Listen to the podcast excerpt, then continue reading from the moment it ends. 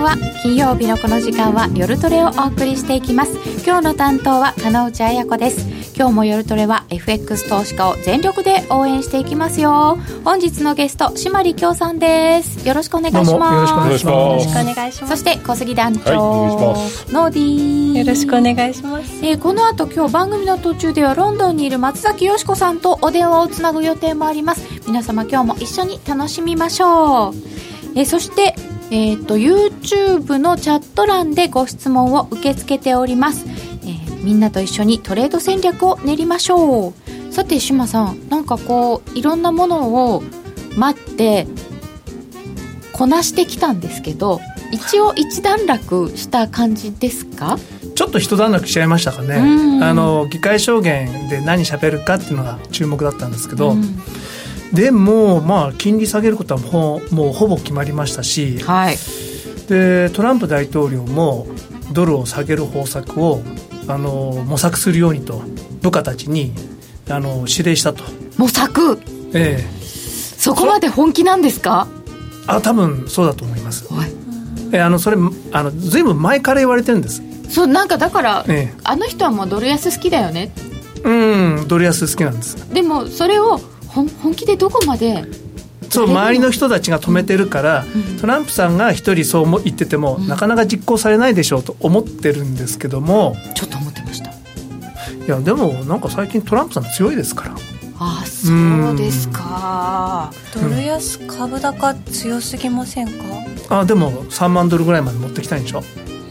あこれがね、FRB が利下げもっと早くしてたらとかなんか利上げしなかったらとかもうな何でしたっけ？ロケットみたいに株価上がってるはずだとか言ってましたよね、うん。うんロケットだよ、まあ、十分ロケットだけどね。本当ですよね、日本から見てたらまさにね、うん、でも彼の目から見たら足りないんですよ。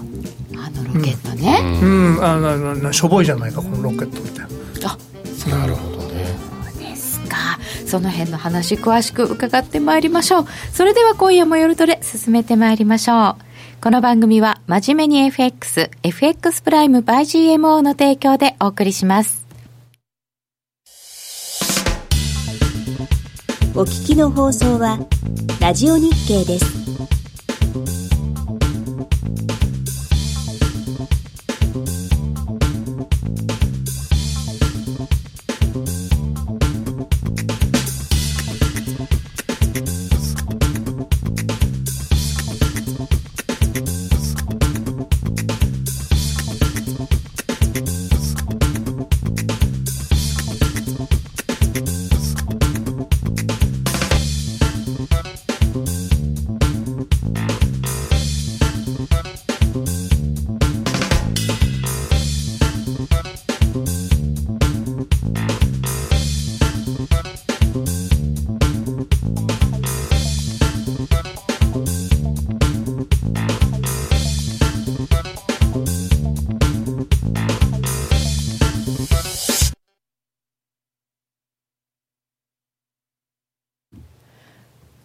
夜トレ進めてまいりましょう。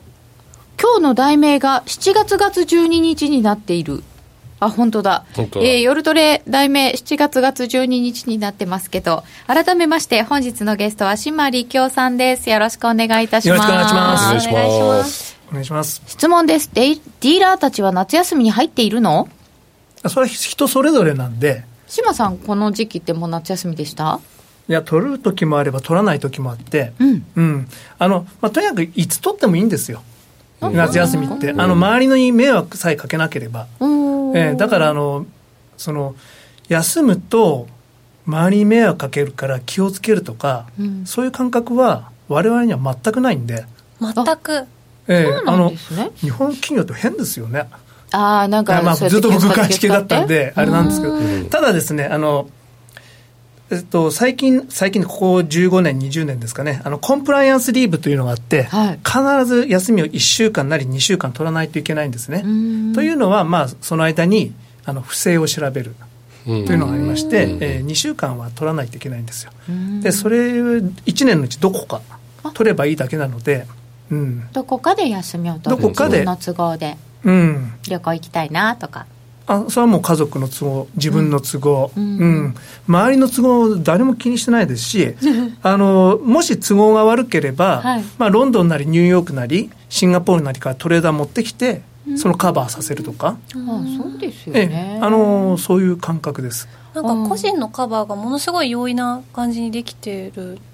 ていうことなんですか、まあまあ、そうとも言えますし、今はまたですね、コンピューターがちゃんとやってくれてますんで、人いなくても大丈夫。そうなんですよね。今、トレーダーいないです。なくなってるっていう。うん、だからマーケットも動かないんです。そうですよね。うん、きっとね。うんまあ、その動かない相場ではありますけれども、まずじゃあ、ここまで何があったのかというところからちょっと教えていただきたいと思います。あの私、いろいろ一山超えましたよねって言ったんですけど、まず G20 って結構みんな注目してたと思うんですよ、それに付随した米中ですかね。米中、はい、まあ、その後米朝もありましたけど、ありましたね、うん、でしたね。で、米中首脳会談は、うん、その事前にはですね、これだけ米中がですね、対立してると、何も会談がないんじゃないかとか、あの、ひどいことになるんじゃないかとか、あの言われてたんですけれども、まあ、やっぱりこれ、決裂させるわけにはいかないというのもありますし、トランプさんの頭の中で、もうそろそろ休戦っていうのがあったんでしょうね。特に何もその決まってもいないですけども、まあ、客観的に見ると、アメリカが一方的に妥協してますよね。そう見えますよね。ええ、それはもう、そのトランプさんの、あの、多分スケジューリングなんですよね。スケジューリングまあ、スケジュールがあるんですよ、彼にとって。選挙までの選挙までの道筋があって、ええだからすごい戦略家だと思います。実はね、実はポンポンポンポンツイッターで喋ってるように見えますけど、えまあ、最初の1年に、まず税制改革やりました。はい、で、次の1年、米中のその貿易問題やりました、うん、でなぜ2年目に貿易問題を持ってきたかというと、一番経済に負荷がかかるからなんですよ、うん、だからあのあまり株も上がらないしと、でも3年目からは株上げていかないといけないんで、うん、適当なところであのやめてですね、はい、株を上げる方向に持っていかないといけない、で4年目は選挙の総仕上げということで、うん、そういうスケジューリングになってるんですね。ということに沿って動いていて、ええ、特になんかあったわけじゃないけど、まあ、ちょっと妥協して首脳会談を収めた、うん、収めた、ええ、本当にそうです。一方的に第4弾やるぞって言っときながら、うん、最初は25%の関税やるって言ったじゃないですかでも直前に10%って言って、うん、だいぶなんかひよってきてるなって で会った時には何の何も決めないでとりあえず休戦で、まあ、ファーウェイもちょっと認めてもいいんじゃないかぐらいまでいったじゃないですか。だだいぶ柔らかくなりましたね。だいぶ柔らかくで中国は何も変わってないんですけどね。うん。まあ、まだ何も決まってはいないので、ええそんなに交換もできないんですけど、まあ、単に先送りなんだろうっていう見方もありますけども、うん、あのその米中の対立ってのは、これはあの永遠に続くんで、これから先、ね、あのどこかで終わるというものはないんで、うん、先送りでいいんですよ。ずっと先送っていけば。ずっと先送まあ時々思い出したように、うん、また関税やるぞとかあの絶対出てきますしもしかしたら絶対切れないカードって分かってるんですけども第4弾10%ぐらいどこかでやるかもしれないですけどでもそれは多分ないと思います。そういうことをちらつかせることぐらいまではあるのかもしれない、うんまあ、イランもそうですよね、攻めるあの10分前に俺が止めたんだとかですね、あんな作り話ですよね。ねえ、ちょっと劇的に話を作ってます、うん、持ってますっていう。ああ、ええ、持ってるのか。まあ、持ってるといえば、もう米朝会談は特にそうだと思うんですけど、あんなツイッターでですね、直前にそのミーティングが行われましたって、あんな嘘に決まってるじゃないですかね。劇的にするために、その、いや、一応ポンペオさんとかもね、みんなグルですから、いや本当に行われるとは思わなかったとかって。みんなグル。ドラマみたいね。ええ、ネットフリックスみたい。で、そう、やってるんですけど、その、その、その警備が完璧でないところに、大統領が行くことは絶対ありえないので、うん。で。ええ、北との交渉もありますから、うん、38度線越えて歩いてった瞬間にバーンと撃たれたらどうするんですかね。本当ですよね。そうです。確かにそうですね。それもあり得ることなんで。警備ちゃんとしたことにするにはそれなりの準備時間があったはずと、あ絶対もしかしたらその、まあ、事前にあのそのトランプ大統領がキム・ジョンウンにこうお手紙出してるんですね、うんうんうん、そこにそういうなんかこういうのやってみないみたいなことがあったかもしれないですし、直前に中国がの習近平さんが言ってるんで習近平さんがこんなのどう？楽しいよみたいな。言ってるかもしれない。ささやいたら分かった。じゃあそれでファーウェイも OK とか。ああ、うん、なるほど、ね、確かに習近平さんが言ってるんですよね、あの前にね、これいいと思うよみたいなでもそのこれまで米朝会談っていうのは1回目やって2回目やって2回目なんか特に核を100%廃棄しないんだったら、うん、俺は100%何もしないっていうふうに席を立ったんですよね、はい。結構。ええ。ー、でもあれは何だったんですかねって。きつい態度だったのに。ええ。ー、え何も向こうは変化がないのに急に会って握手して38度線まで超えてこれもスケジュールですか？いやあのー、多分トランプさんの中では、おこれかっこいいなと思ってて、だから G20 の最後の方って全然トランプさんは全然面白そうじゃなくて、あのー、北朝鮮行ったら楽しいぞみたいな。次の楽しみにもあこうね自分のフォーカスがいってるっていうのは顔に書いてありましたから。あそうですね、うん、結構表情の読みやすい方かもしれません。そうですね。でもまああのちょっと気になったのは習近平さんがやっぱり、はい、あのあまりいい顔してないですよね、うんうん、やっぱり中国経済やっぱり大変なんだとは思います。ああ、うん、そこですか。あのやっぱり次のいや究極のリスクは中国にあるんですけど、うん、まあ、いつ顕在化するかはわからない。究極のリスクですか、あやはりあの例えばリーマンショック級のものが何が来るかっていうことになると一番のリスクはやっぱり中国経済にあるとは思います。うん、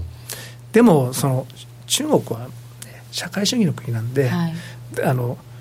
維持しようと思えばどうにでもできるんですよね。うん、どうにでもできるんですけどもどこかでまあほつれてくるとは思うんですがですから途中あの中国の経済見てるとわざとブレーキかけたり、うん、ダメだっつってまたふかしたりとか、うん、そういうのを繰り返してる。そうですよね、えー、去年もちょっとそれを締めすぎちゃったんだねって言って、うん、今度緩めて、でも緩めたからといってどこまで戻るのかなっていう話は。その借金だけがこうどんどんどんどん増えてるんで今日も発表ありましたけど28兆あ280兆人民元かな？貿易統計、うん、貿易収支ですか？いやあのトータルアグリゲートあのライアビリティみたいな数字があるんですよ。ちょっと全貸し出しああ、銀行貸し出しとかの、えー、はい。でそれがあの計算すると、まあ、4000兆円ぐらい、うん、確実にこう増えてるんですね。うん、4000兆って言ったらすごい数字だそうですね、えー、貸し出しばかりが増えている、えー、借金が増えている。借金増やして経済を維持してるんで、でそれはやりたくないって言ってたんですけども、でもやっぱり下がってくると、やっぱり何かふかさないと、あの社会が維持できないんでっていうことで、ふかしてはブレーキかけて、ふかしてはブレーキかけての連続なんで、でも車もついに売れなくなってきましたし、まあ、欧州経済が悪いっていうのは、やっぱり中国経済が悪いからで、はい、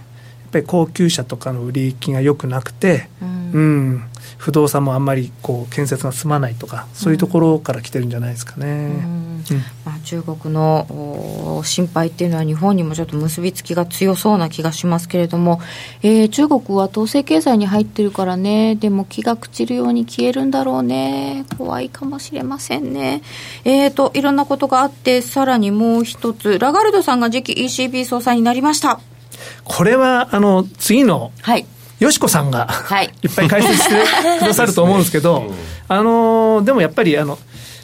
そうやっぱり誰もが心配になるのは、はい、パウエルさんがやっぱり経済の専門家じゃなくて、あるだけ苦労してるわけじゃないですか、うん、う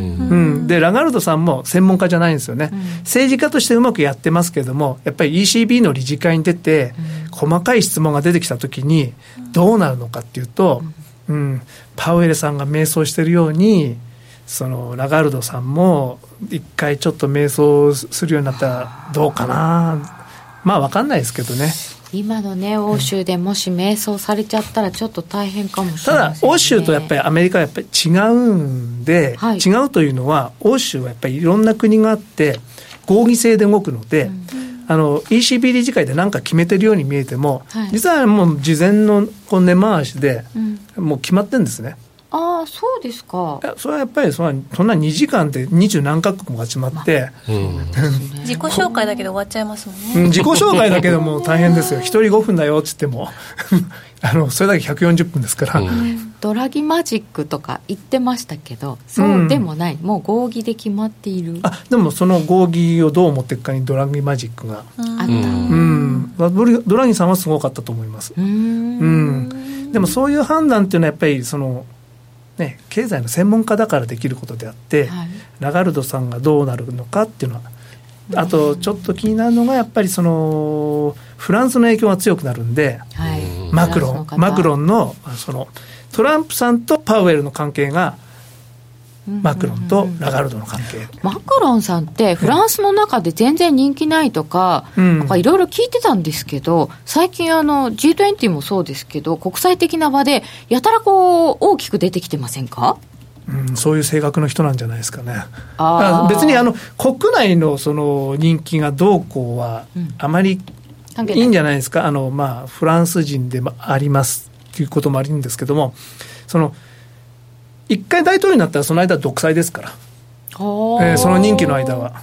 うん、特別人気があの、まあ、別に辞めさせられることがない限り、うん、そういう感覚なんじゃないです、うん、でできるだけ外交で得点稼いだ方が自分のその次の選挙にもいいわけですし。あそうですね、え強いあ、まあ、やっぱりナポ自分はナポレオンだと半分思ってるような人ですから。へえ、うん、怖っ怖って。心の底からの怖が出ました今。そういう人なんですね。あそういう人はうんマクロンさん。ええ。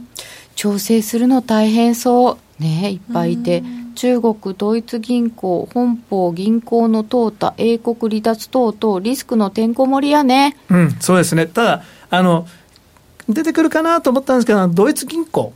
これ心配しなくていいですからなんか定期的にドイツ銀行、それは単にドイツ銀行の業績が悪いからであって、うん、そのドイツ銀行、それは昔何か変なポジションがあったりとか、そういうのはあったかもしれないですけども、リーマンショック後、まあ、そのドイツ銀行はなぜ不振かっていうと、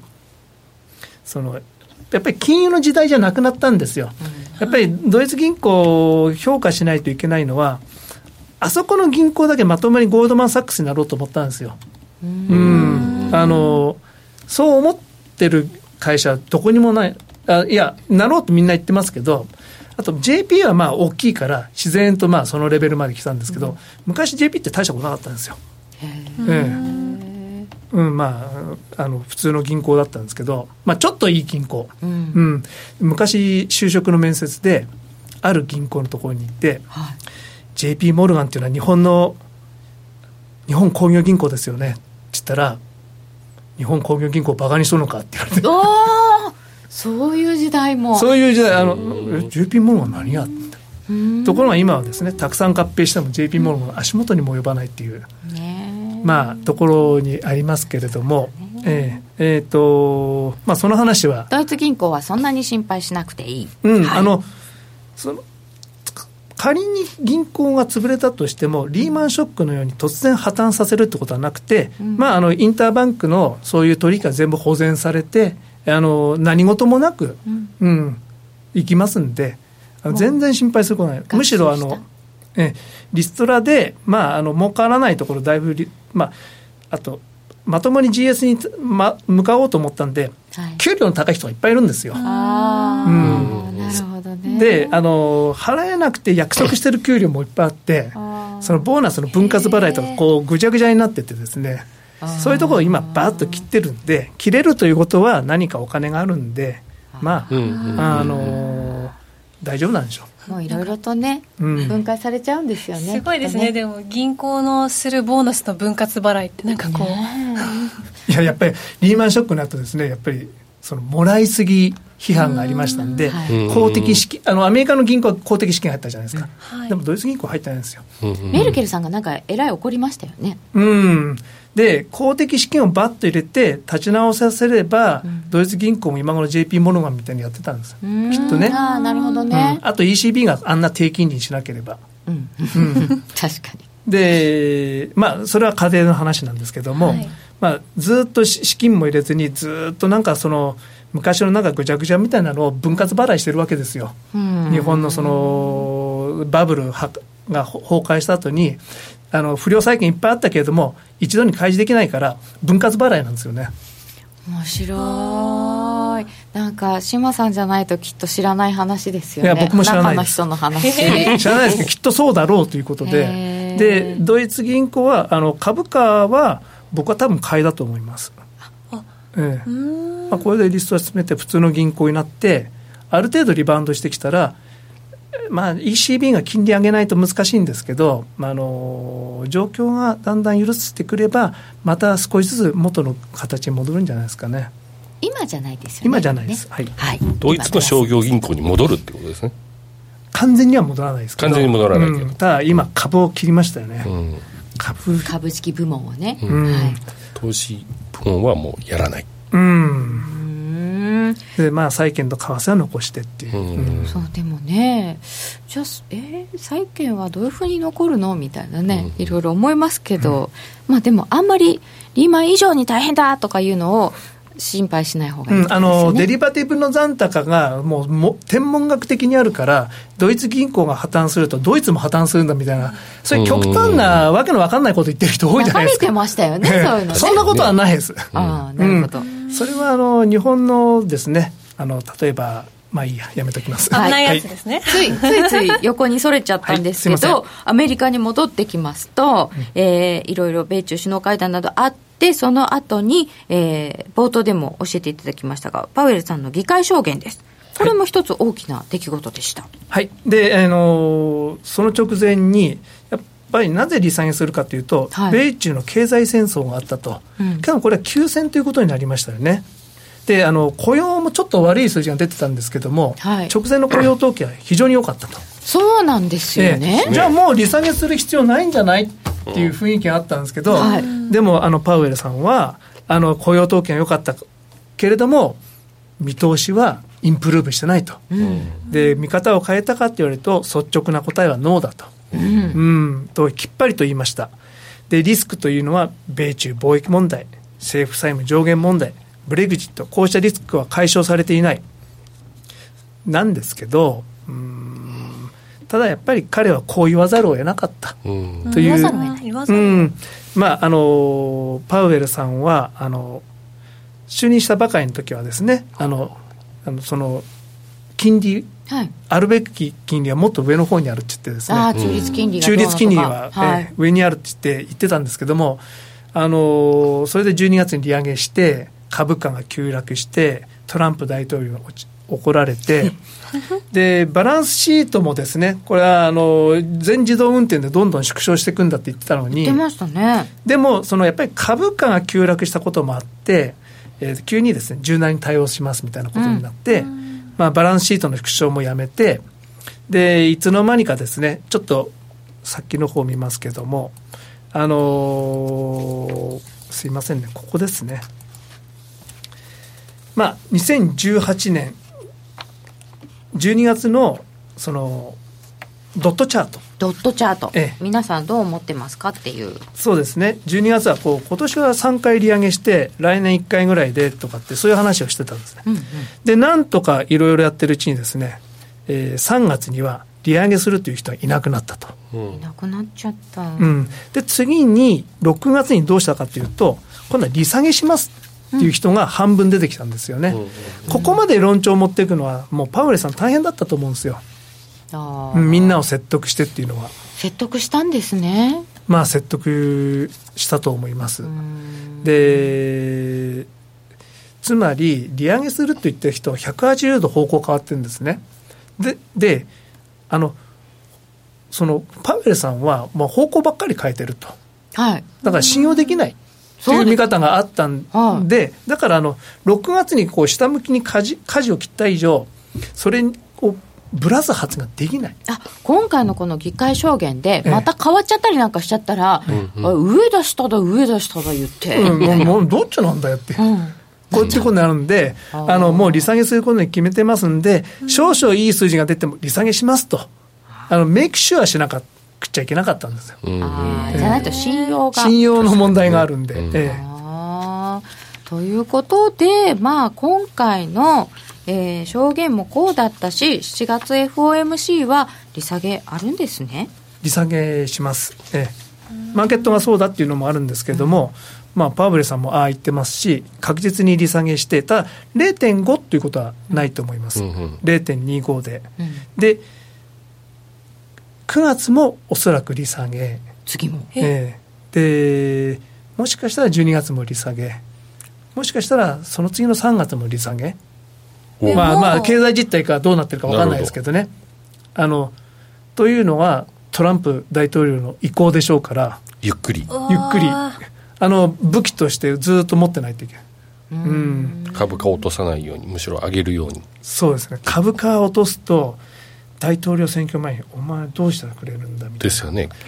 私が落選するとしたら、お前のせいだみたいな。うんですよね、もしかしたら直前に FRB 議長交代とかですね。わ怖いな、いや、やりかねないですよね。クビになったとしても私はいるってこの間言ってましたけどね。あそうですね。ねでも、あの、10月じゃないですか、選挙、来年の。ま、11月ですあ、11月か、え長いじゃないですか。まだ長いですね。今、最高値ですよね、ええ、株価。ここで下げさせないようにって、持つんですかねっていう人もいて、一番聞くのが、アメリカ株が46に高いと当選確率が高いんですよね。だから今一回落としておくんじゃないの説があったんですよ。これも妄想ですけど。そう、そう、最高値のところであなた利下げするんですかっていう気もするんですけど。ああその利下げ取っとけばいいのにって、うん、でも、その FRB とか動かすのは大変ですから、うん、そんな機動的にできないですから、もう利下げ、あの多分ですね、巷で言われているように、まあ、実現するかどうか分かんないですけど、どこかでドル安政策を打ってくる。その、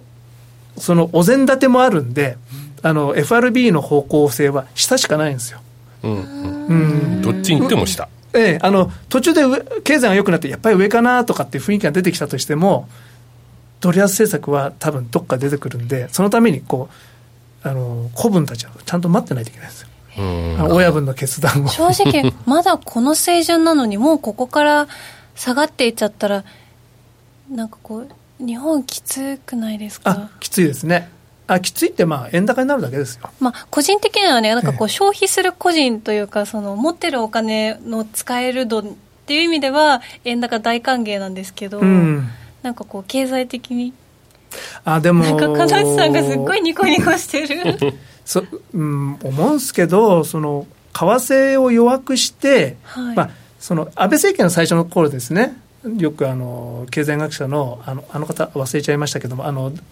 えー、名前忘れましたね、おじいちゃんですよね。ええ？で、あのー、そう、LP だが潰れたのはですね、日銀のせいだみたいなこと言ってましたじゃない。うんうんうん、けれども、彼も説を曲げたんですよ。うん、えええー、とやっぱり金金融緩和だけでは限界があると。だからやっぱり財政ちょっと出さないといけないっていう、うん、今、リフレ派の人たちが財政出さなくちゃっていう話になってますよね。うん、うん、リフレだけでは限界あると。で、まあ、あの、あとですね、その、少し為替でこう良かったとしても、その、貧乏競争なんですよね。要はあの技術者の方々とかメーカーの方々本当に大変だと思うんですけれども、でも昔は相手にしてなかったですね。韓国台湾中国徐々に同じレベルに来てですね、うん、今中国とも同じレベルに来て今もう抜かれてるんじゃないかって話ですよね、そういう競争からはあの足を洗わないと、うん、その為替がどこでも売れる製品、まあ製品だときついかもしれない売れる技術まあ僕もちょっとですね言えないですけれども例えば、グーグルの検索とかって、うん、あの1ドルが50円でも200円でもグーグルの検索使うんですよ。うんえで、ワードで文章を書くんですよ。うん、で、エクセルで表計算するんです。それは為替レートは関係ない。そうですね。うんそういうふうに持っていかないといけないんじゃないかな。でも理想論ですけどね。すいません生意気言いました。みたいな、まあね、ね、グローバル経済に入っていかないといけないですよね本当の意味でね、うん、でそのトランプさんがドル安政策をするって一体どんなことを具体的にはするんですか？うん。実はですねでもトランプさんが就任して直後とか、はい、時々そのがその外資系の証券会社のレポートなんかにもちょくちょく出てくるんですよ、はい、でやっぱりその時は介入するんじゃないかと。介入？うんドル売り介入。人に介入するなって、うん、けれども不当に高いレベルだから、ええ、介入は正当化されるんだっていう。なるほどね。不当かこれ。いやドルでも一応高いですあのドル円で見てるとよくわかんないんですけど、ええ、多通貨で見るとドルだいぶ高い、うん、確かにそれは。ですね。ドル円で見ても高いですよ。ユーロドルとかね、めっちゃ低いですもんね、うん、あの昔と同じ数字だっていう意味ではあの別にドル高じゃないじゃないかっていう感覚かもしれないですけども、はい、インフレ率が違うので実質的なそのその購買力陛下っていうのはどんどんどんどん下がっていくんで、今はやっぱり正直言うと85円ぐらいが。ああやっぱり実は計算すると80円台っていうのは聞きますね、でそれが、ね、フェアバリューフェアバリューかなって思います。なるほど、うん。まあ海外行った時の物価の雰囲気とかですね。それはあるでしょうね、確かに、ハンバーガー今じゃ高ってなりますもんね、うん。昔は日本のハンバーガーが一番高かった、ハンバーガーっていうか、ビッグマックが一番高かったんですけど、いつの間にか世界でも安い方になってて。そう、だから海外から出張いらした方、ランチ喜ぶ喜ぶ、安くて。ワンコインとか意味がわからないみたいな。そう。確かに。それはね、まあ、いつまでもやっぱりそう、貧乏競争しないで、あの、最低賃金とかも上げればいいと思うんですよ。うん、でね、なんで上がんないんですか、ね、そういえばこう私はこう日本でこう30年近く生まれ育っちゃっててこの間ってほとんどこう物価が上がってない時代じゃないですかちょうど。だからなんか物価が上がるっていう感じがピンときてなくてもうすでに、だからなんかこうこの私たちとかの世代の人がもっともっと上になった時なんかこう上げるのも怖くなっちゃってるんじゃないのかなって、うん。うん。まあ、人々の心理がそのじゃああの物価が上がらないんだったら為替レート調整されないとおかしいんですよ、確かに、えー、そうなりますね。でいつまでもこの安い円を維持できないんで、うん、あのこのなんて言いましょうかね。ちょっとチャートパッと見ますけどこのドル円チャート、まあ、この4年ぐらい動いてないんですけれども、うんはい、基本的にこの125上下が100というレンジ相場なんで、うん、徐々に三角持ち合いで修練してるんですけども、これ実はやっぱりあのドル高に挑戦してきた4年間だと思います。うん、見方によれば、やっぱりどこでドルを買うかと、投資家はドル買って、あと経常収支、まあ、十数兆円ずっと黒字だったんですけども、まあ、あの貿易収支はもうほとんど黒字でもないので、はい。えー、関係ないんですけども、資本収支がずっと黒なんですね。配当もらってるみたいな。えー、で、それが再投資されて海外にあるんですけども、うん、やっぱりこの4年間で、もう去年なんか20兆円超えてますからね、うん、えー、やっぱりバーッと6、70兆円ぐらいは海外に溜まってると、それだけドル円のローンが積み上がってるんです。あドルそうですね、ええ、ドル買ったまんまなんですね。買ったままな、あの、うん、日本っていうのは、あの、その、債権国であって、はい、えーと、世界最大の債権国だ、二、う、十、ん、何年もそうだって威張ってますけども、あまあ、400何十兆円ぐらい外に持ってるんですね、うん、だからドル円のマーケットって400何十兆円の巨大なロングのマーケットっていう解釈もできます。まああのまあ、工場とかがですあのすぐ持ってこれない実物資産が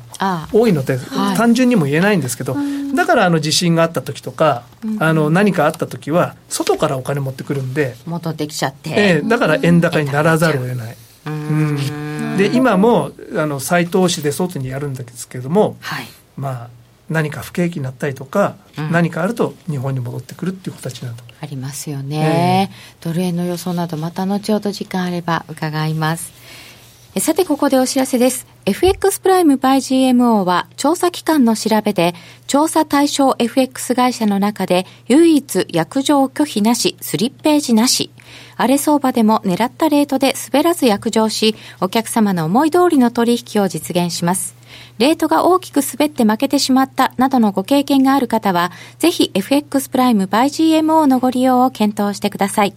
FX プライム by GMO では数多くの勝ち組トレーダーが認める約定力でサクサクお取引いただけます。現在 FX プライム by GMO のホームページでは勝ち組トレーダーのインタビュー記事を公開中。勝ち組たちの取引手法を学びたいという方はぜひ真面目に FX で検索を。株式会社 FX プライムバイ GMO は関東財務局長金賞第259号の金融商品取引業者です。当社で取り扱う商品は価格の変動等により投資額以上の損失が発生することがあります。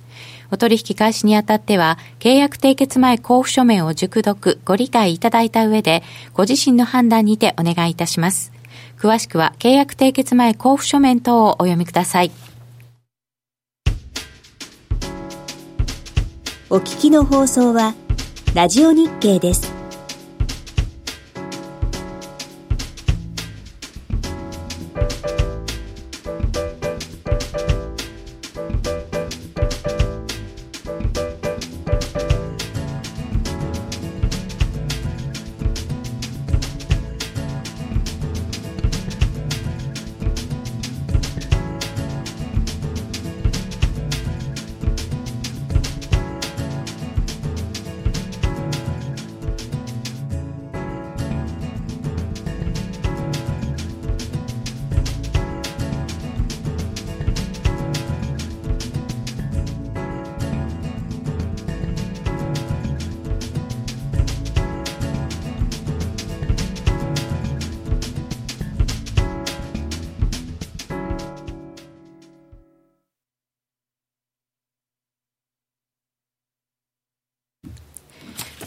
の時間は、ロンドンにいる松崎よしこさんにお電話をつないでお話を伺っていただ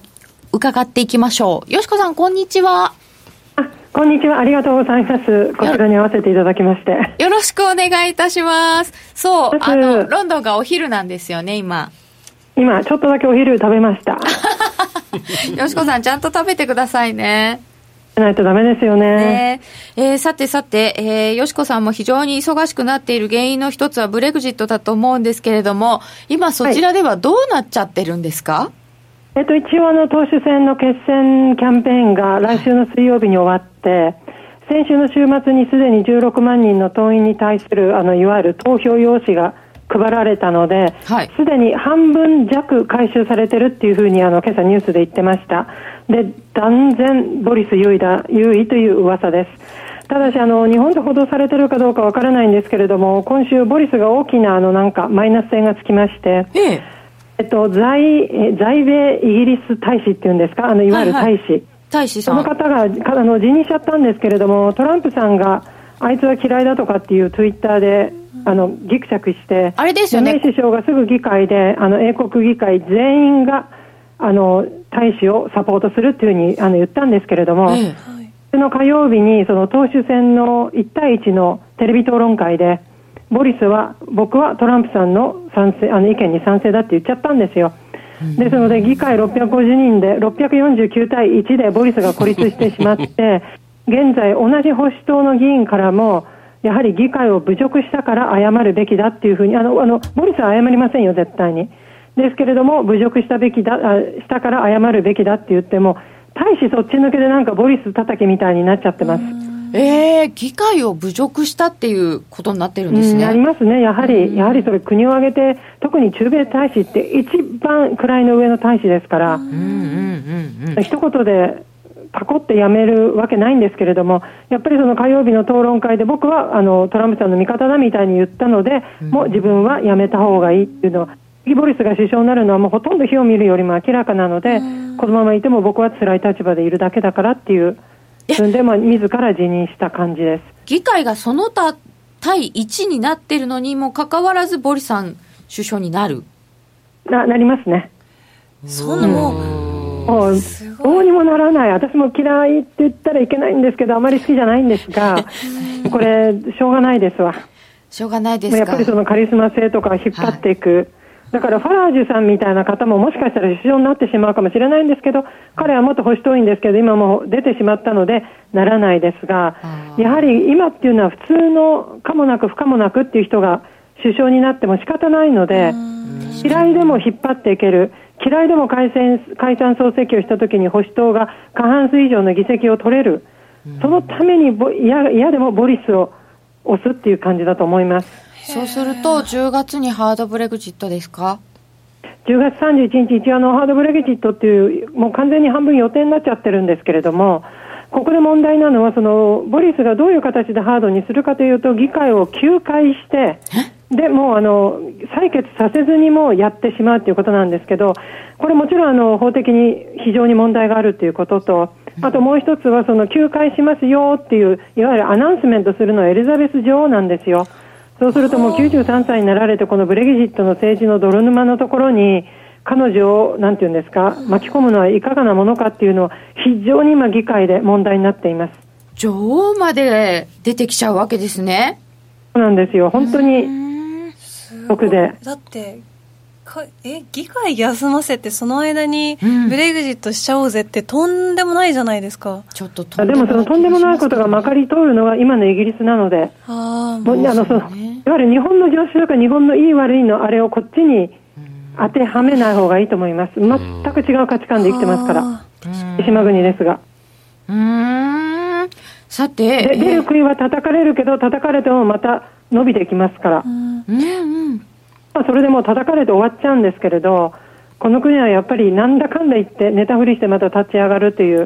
いい意味でも悪い意味でも非常にしたたかな人たちだなと。寝たふりして立ち上がる、はい。えー、さて、もう一つ、ECB についても伺いたいと思うんですけれども、次期 ECB 総裁がラガルドさんに決まりました、先ほどちょっと志麻さんからもあったんですけど、政治家さんで大丈夫？っていう。うん、あのこれもこの前ちょっと全然違う人と話してて、うん、あの単純にラガルドさんが政治家だからっていうんじゃなくてデギントス副総裁も政治家なんですよ。ですのでその総裁2人があの元スペインの財務大臣で。ですのでこの2人が弁護士で元財務省担当でいわゆる政治家。本当に中銀の独立性っていうのはどうなるのかっていうのがまず一つの問題であり、はい、あと、まあ、あの今、トランプさんと非常に揉めているパウエルパウエルさんと同じように元弁護士で、まあ、どうなるのか。で、あの、一番怖いのは今、世界的に景気があまり良くない状態で、はい、まあ、あの、もしかして、まあ、リーマンショック級の危機が起きるのかどうか知りませんけれども、起きた時、ラガルドさん対処できるのか。で、あの、日本では全くあの、誰も興味ないと思うんですけれども、現在のこのドラギさん、あとまあ、この前、先月お辞めになられたプラートさん、首席エコノミスト、あとはあの、理事会のクーレさん、この3人というのが、まあ、あのなんていうんですか、すごい優秀なエコノミスト、はい、もう本当、世界でも指折りの優秀なエコノミスト3名なんですね、うん。うん、でこの3人の役割っていうのは、プラートさんが金融政策の手段を、まあ、いろいろ可能性を出すと、ドラギさんは先読みの天才なので、それで欧州が今後どういう形になるかっていうのを先を読んで、クーレさんに分析を任せるっていう、なんか三段なんていうんですか、三段式っていうんですか、それできれいにああいう形で今、あの ECB の金融政策が決まっていたところ、はい、プラートさん抜けました。もちろんあのレーンさんという後任の方はハーバードのエコノミストですので素晴らしいエコノミストなんですけれども、はい、そこにドラギさんが抜けてクーレさんが12月末で抜けるんです。つまりその3人のまあ素晴らしい人たち全員いなくなってゼロになったところに経済学のバックグラウンドのない方が総裁で入ってどうなるのかっていうのは、正直私も心配です。であのー、皆さんの ECB のドラギさんのあれを見てお分かりですけど、必ずドラギさん、副総裁でアナウンスメントの女性っていう、まあ、3人が大体座ってらっしゃる。うん、もしかしたら、レーンさんっていうのは、首席エコノミストいなければ、はい、ドラギさんでも答えられないような質問っていうのが記者から出るので、うん、ラガルドさん、多分お答えられないんじゃないかなと。で、今までないんですよ、世間エコノミストが出てくるのは。バンコブ・イングランドはやってましたけれども、ECB は。ただこれ多分ルールはいつでも変えられると思うので、はい、もしかしたらレンさんが出てくるのかなっていうのが、私の今の勝手な推測で、すでに英国のテレグラテレグラフ紙は、うん、あの、彼女がラガルドさんが総裁になったらユーロは大惨事というふうにトータルあのあのなんていうんですかタイトル乗っけて記事書いてます。あそう大惨事を招くだろうっていう感じで。今のところなんかこう、まあ、びっくりはあったけどそこまで大きい反応というかがあったように感じないんですけどまだここからどんどん影響が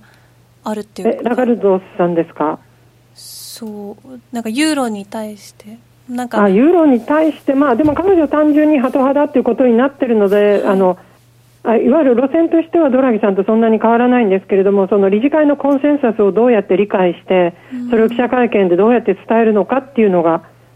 そっかじゃあ長い目で。な見方で一番見てみたいなと思いますね。島さんなんかありますか？うーん。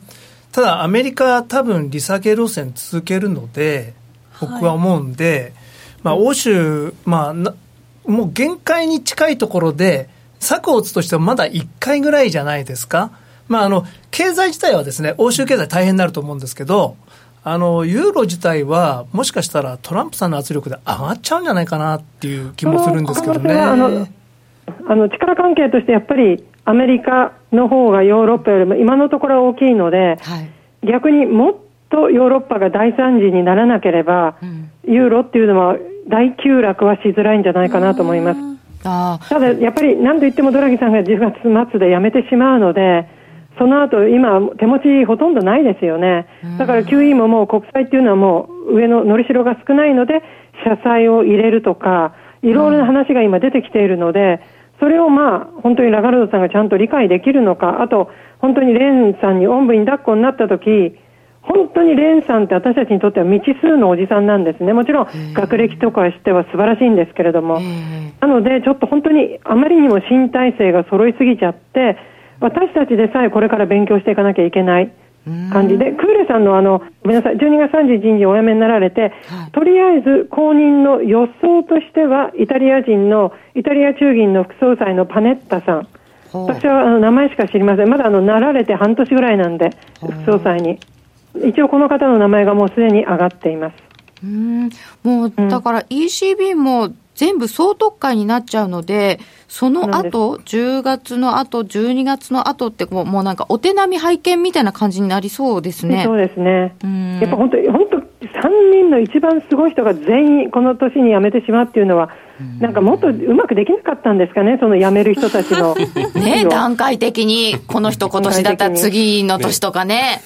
そうなんです。で、ヨーロッパはその皆さんあの ECB の、もちろんあの金融政策って意味では私たちも ECB に一番注目しなければいけないんですけれども、ヨーロッパの今の一番の爆弾は、あの、ユンケルさんの後任で、あのーか、多分これはもう日本でも名前出ています。あの、ドイツの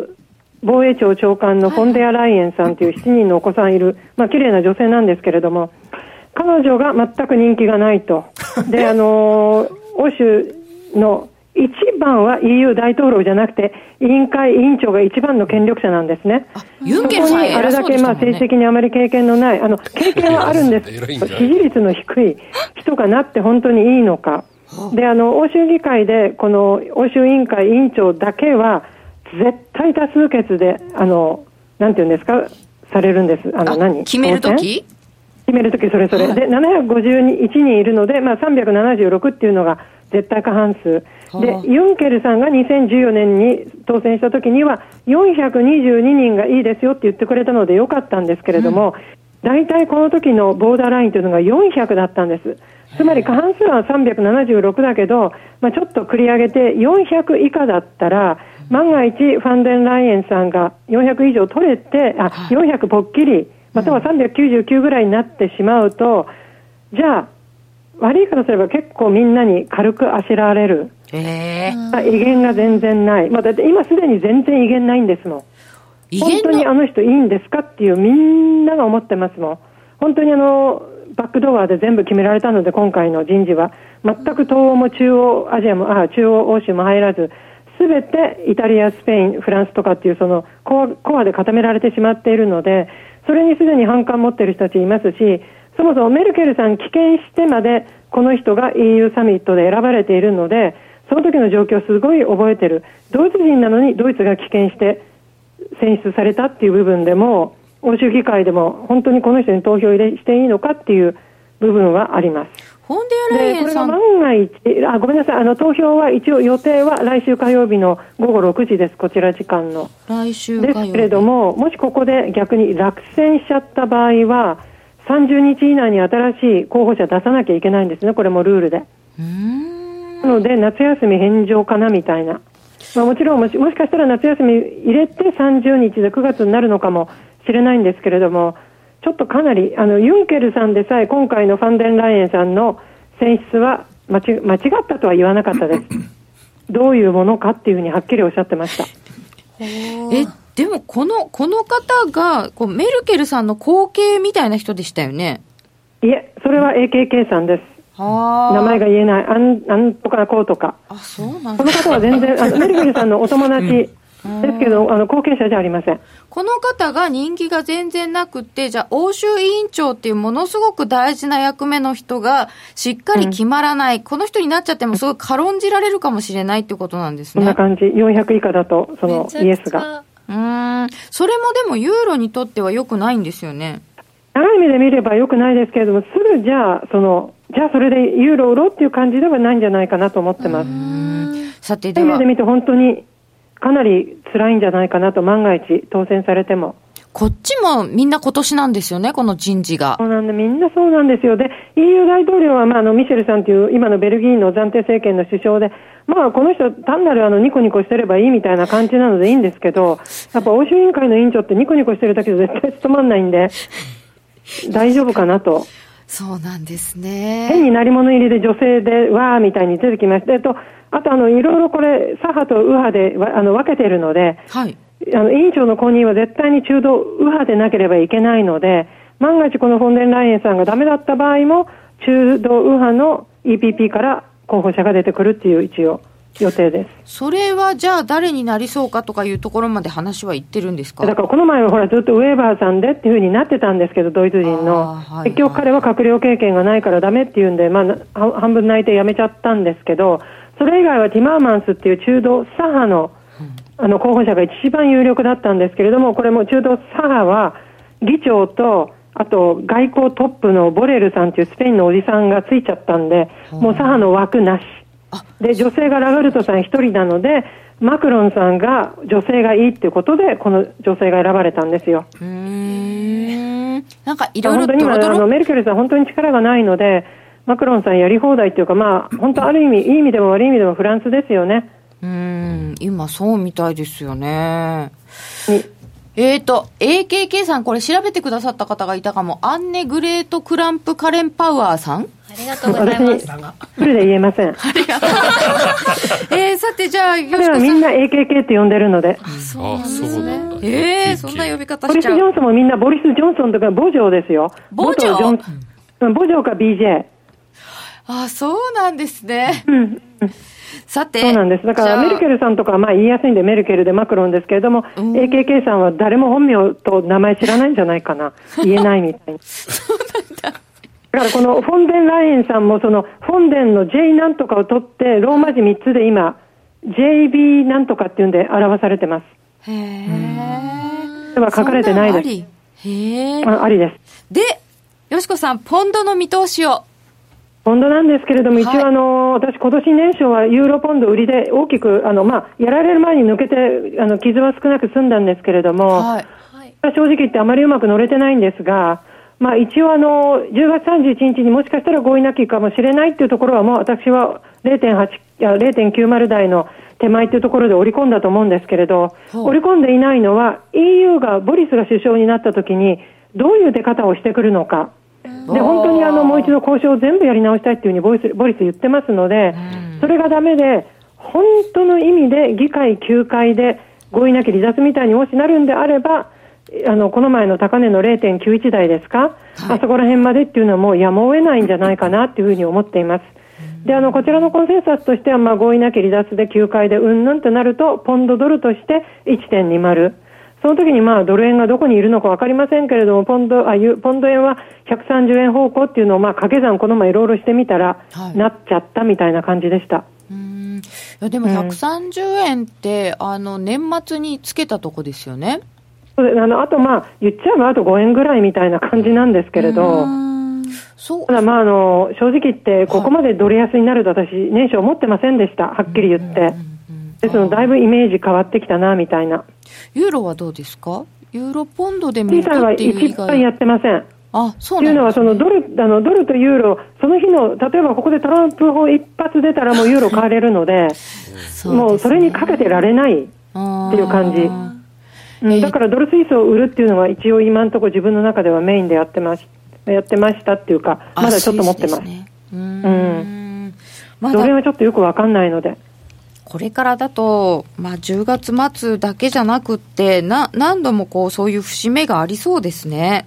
ですね、まず9月がもうひちゃくめちゃかになると思うので、その9月29から10月2日が、はい、保守党の党大会ですから、年次党大会、もうイギリス党大会がある意味政治で一番メインなので、そこでボイスが何を言うかでも決まります、10月30日にどうなるか。じゃあ、9月29からなので、もう9月に入ったらちょっとそれモードですね。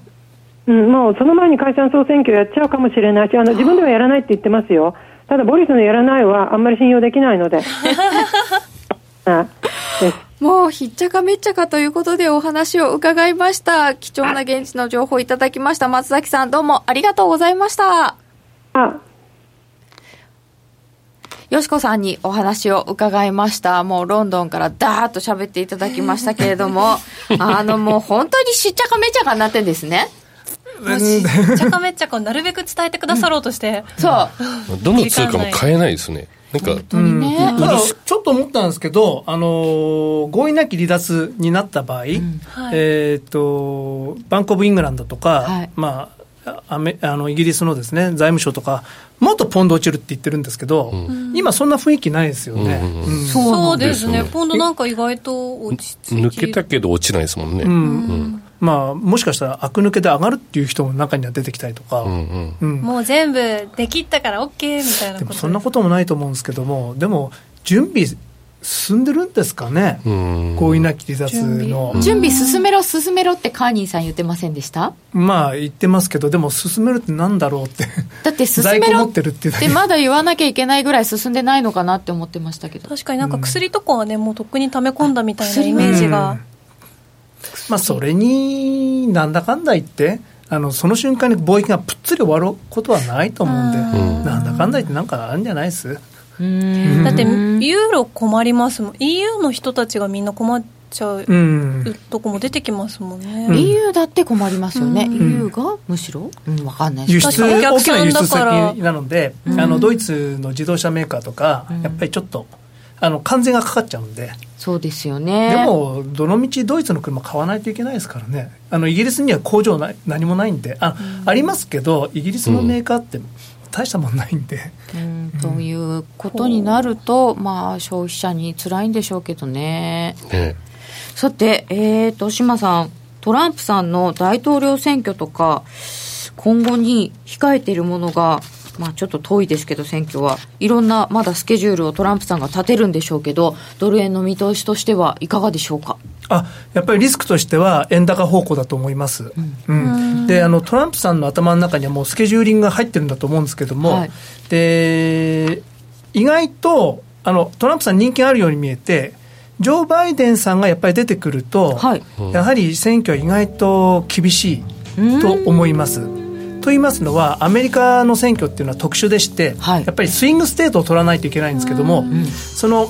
フロリダ、ペンシルベニア、オハイオ、ミシガンこういった州の中で、うん、ジョー・バイデンさんがミシガンあのペンシルベニア出身なんですよね。そこは取られちゃうなということでさてじゃあ今度どうなるのかなっていうことは